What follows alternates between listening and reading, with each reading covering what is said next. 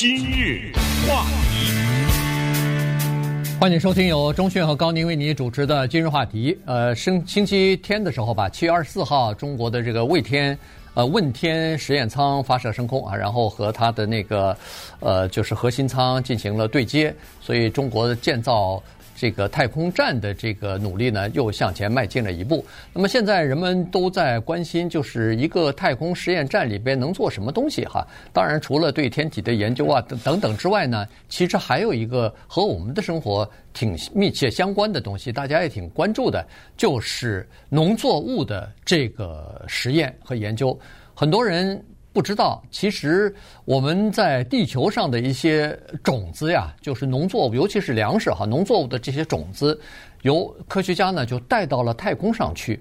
在太空上，这些种子经过太空射线的辐射和太空的各种各样的作用之后啊，它的那个基因会出现基，就是出现这个变异。然后呢，有的时候，当然这种子呃。带回地球上来再种的时候，产量减少了，或者是恨恨不得有的都不发芽了。但是有更多的种子，在你精心的这个算计好之后，它的曝光的时间、它的照耀的时间带回来以后呢，它会变成更强大的种子。首先是产量会高，其次是它抗旱的能力、抗病虫害的能力和适应环境的能力也会增强。对，所以这个是一个民生的问题啊。借此机会呢，我们也稍微给我们自己科普一下。我说的我们自己就是高宁和我，我们我们自己来科普一下，因为这个是一个非常专业的话题，这个一定是有这方面的专家呢，将来可能有机会，大家要是对这个话题好奇的话，到网上去搜一搜哈。对这个东西，你只要打几个字叫做“太空”，然后再打个粮食，或者更简单，你打一个“太空”，然后打种子，呃，你会获得很多这方面的知识。呃，因为我们最近看那个新闻报道啊。大量的都是坏消息，不算人和人之间的坏消息哈，国家和国家之间的坏消息。光是看到恶劣的气候，就看到了欧洲的热浪。对，我们看到了德州的高温，看到密苏里州的洪水，让我看到人都淹死了。对，淹死在车里头了。你想想，是，是这是怎么着？这洪水来的太突然，我连从车里出来的时间都没有啊！你知道吗？啊，真是。所以看到这种，还不要说咱们这加州的山火都烧到优胜美地去了，对，对不对？对。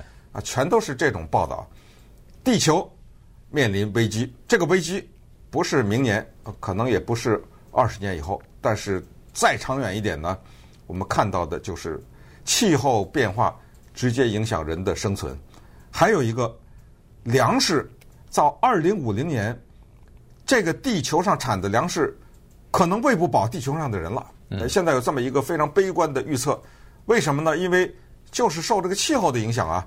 有些地方本来是大丰收的，到后来什么颗粒无收什么之类的哈。当然这个画面画的稍微比较惨了一点儿，但实际上呢，这种危机感是不能没有的。人类把种子弄到太空上去培育这个事儿，可不是现在的事儿，一九二几年就有了。呃，后来然后又过美苏之间呢，在太空上培育什么胡萝卜什么之类的，这种事情呢早就有。那么为什么现在关注中国在太空上培育种子呢？这个事儿就是。我们说的要科普的部分，因为在美国呀、啊，我们听到的是叫做转基因，啊，是那是因为呢，美国的特殊的情况，在太空育种这件事情啊，不是太需要。可是整个的亚洲呢，因为它的气候，因为它的地面的情况呢，需要进行这种太空的育种。那我们就看看，把一个种子拿到太空上去，接受宇宙的射线的辐射，产生一种东西叫做太空诱变。他就对这种子就怎么好了，然后有一个其实最核心的问题，我看这些资料都没有得到回答，就是人吃了这个以后，几代人以后会有什么影响呢？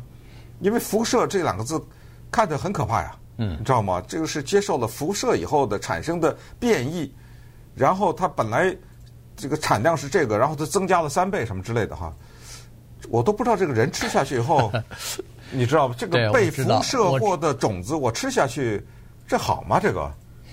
呃，反正咱们就不不懂了。对，就从这个从这个这 BBC 的报道了。对 BBC 从这个文章上来看呢，他没有提及，没有提及，可能就没有太坏的作用吧。我是这么想。如果要是吃了以后会有很大的影响，他至少应该负责任的话应该提及，因为。我们并不是专家啊，我们不知道啊，对不对？但是这文章当中是这样，当然也不可能说是一下子什么增加个一倍两倍的粮食啊。他说是这个辐射呃高起来可以增加百分之十一啊，至少是在中国的一个小麦的品种当中，鲁源五零二号呢就是可以达到这个水平。其实，在太空当中啊，用这个太空诱变啊来呃对种子的 DNA 进行这个呃进行呃变异啊。呃，这个做法是在美国和苏联最早做的啊，因为他们是最早的太空大国嘛，所以他们是开始做的。但是刚才说了，美国的情况呢是这样子，就是说美国认为说，第一，美国是大农业，就是一般的种植呢是大片的种植，然后用收割机啊什么的，人力用的很少，所以呢，美国的种子它第一考虑的就是抗虫害。第二考虑的就是抗那个除草剂啊，因为它要种种子的时候要撒这个虫草剂，呃，除草剂就别除草把我也给弄。对，一块儿弄伤了，这个就不合适了哈。所以呢，它主要是研究这两点，而这两点呢，在太空的这个呃变异当中啊，太空辐射了以后的种子呢，可能没有办法达到这个完美的效果。可是转基因可以，所以呢，这个就是为什么后来美国就没有在。呃，更多的进行这个叫做太空照射啊，太空呃太空射线的辐射来改造种子，而用转基因的方法来来改善。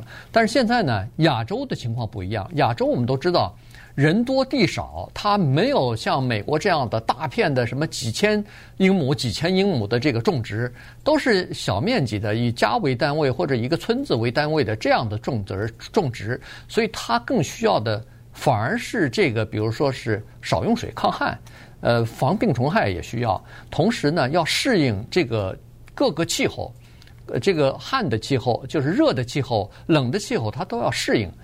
因为中国的和呃这个亚洲的有一些地区啊是不一样的，南方跟北方在中国那个气温差了很多啊，所以它在这种情况之下呢，反而太空照射的这个种子呢是比较适用。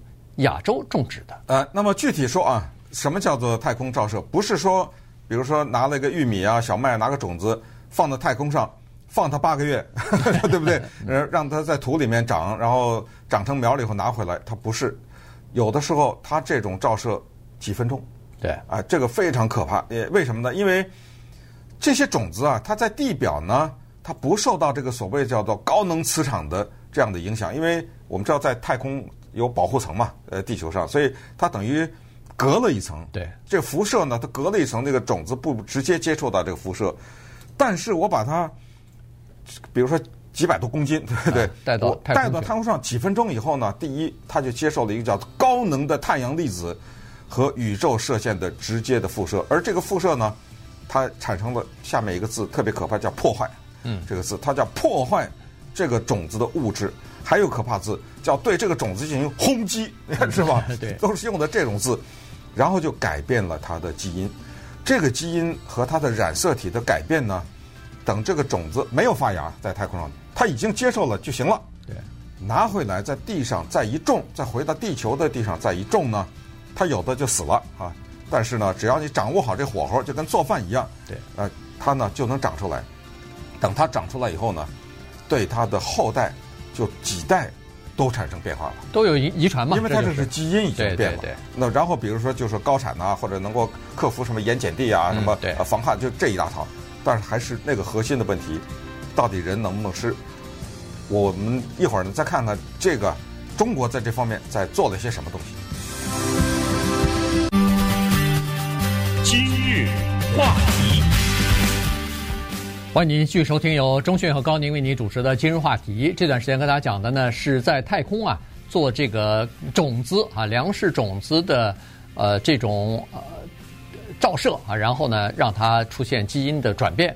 那这样的话呢，就达到人们所需要的这些特质啊，比如说抗旱啊，比如说是抗盐碱地啊，呃产量增加呀，长得快呀。呃，适合各种各样的不同的气候和这个地形的变化等等哈，所以呢，呃，这个是挺有意思的一个东西，而且这方面呢，中国现在是属于领先的哈。刚才说过了，美国、苏联基本上在几十年前就放弃了，因为他们呃至少是美国是在做转基因的东西哈，更适合美国的这个国情。但是中国和亚洲的一些国家呢，就一直没有放弃这个太空的实验和太空的诱变啊。这个管这个专业名词叫做太空诱变啊，这个诱就是诱发的诱哈，引诱的诱啊，诱太空诱变。其实，在刚才有一个听众在留言区当中也留言了，说，呃，太外太空不是地球上动植物的世界，转基因是人为的，太空的这个辐射呢可以改变基因什么的，确实是在地球上呢也有一些叫做核辐射的实验室，在这些核辐射的实验室里面呢，他们也接受就是别的国家的委托啊，对别的国家提供的种子进行辐射的这个试验。但是呢，在进行地球的这个辐射的时候呢，刚才说不如在太空的好的原因是，第一，大气层就是我们生活在地球上，为了防止外太空的这个辐射对人类造成的伤害啊，它有一个电磁波啊，照着我们整个的这个地球。第二呢，就是好像是大气层啊，所以呢，在这种情况之下呢，你只能用什么伽马射线、用什么 X 射线之类的去照射这些种子，但是你照射的。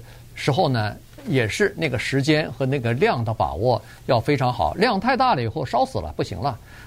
时间太短，没有起到这个基因的突变啊。所以呢，这个是需要一定的呃经验或者是这种计算才可以做得到的。对你刚才说的 YouTube 的现场留言，因为我们的节目现在在 YouTube 上现场直播，大家只要上到 YouTube 打“华语电视”四个字就可以看到。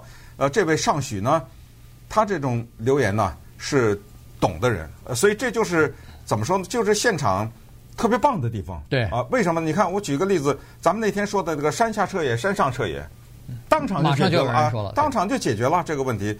呃，就留言，你看，看来山上是对。呃，是，但是你看这个尚许，他这个留言，他说是呃太空的辐射改变的基因在地面上也可以完成。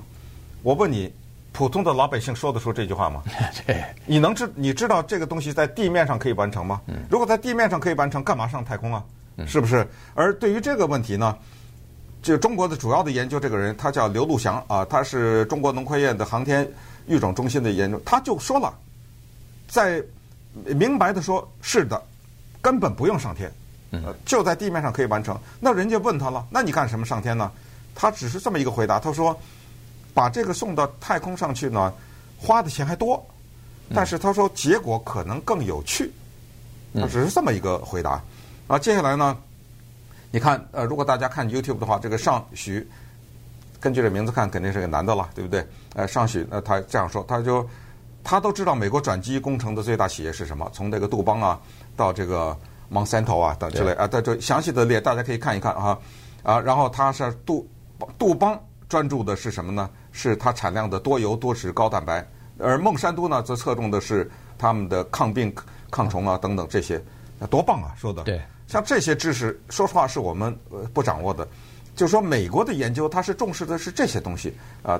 刚才略微也提了一下，但是现在呢，它就更多的补充了我们这方面的知识。对，呃，所以呢，在这个联合国其实也有，呃，一九六四年好像就成立了。就是专门的外太空的这个辐射和呃呃照射的这样的一个粮食的这么一个部门啊，然后呢，他们收集世界各国的各种各样的就是经过照射的改经过基因改变的这个种子，现在已经有三百呃三千三百多个不同的种子了哈，呃，中国是在这方面是最多的，大概有八百多个啊，就是各种各样的。现在这个遍及水水稻啊、小麦啊、玉米啊、大豆啊。呃，还有什么芝麻、棉花、西瓜、西红柿之类的啊？就是说，除了粮食之外，恐怕也有一点蔬菜，也有点这个呃水果等等的。最早的时候呢，太空上做这种试验呢，主要是为了解决太空人在空中长期生活的一些不便。因因为新鲜的水果你带不上去嘛，蔬菜带不上去，在一上上面待个半年以后怎么办呢？所以在太空是这个空间站呢。他们就已经二零一五年好像就已经开始种植呃生菜了，种植一些蔬菜，对他们来说是挺好的事。但是现在呢，人们突然发现说这个其实对上不了太空的广大的民众来说可能是更好。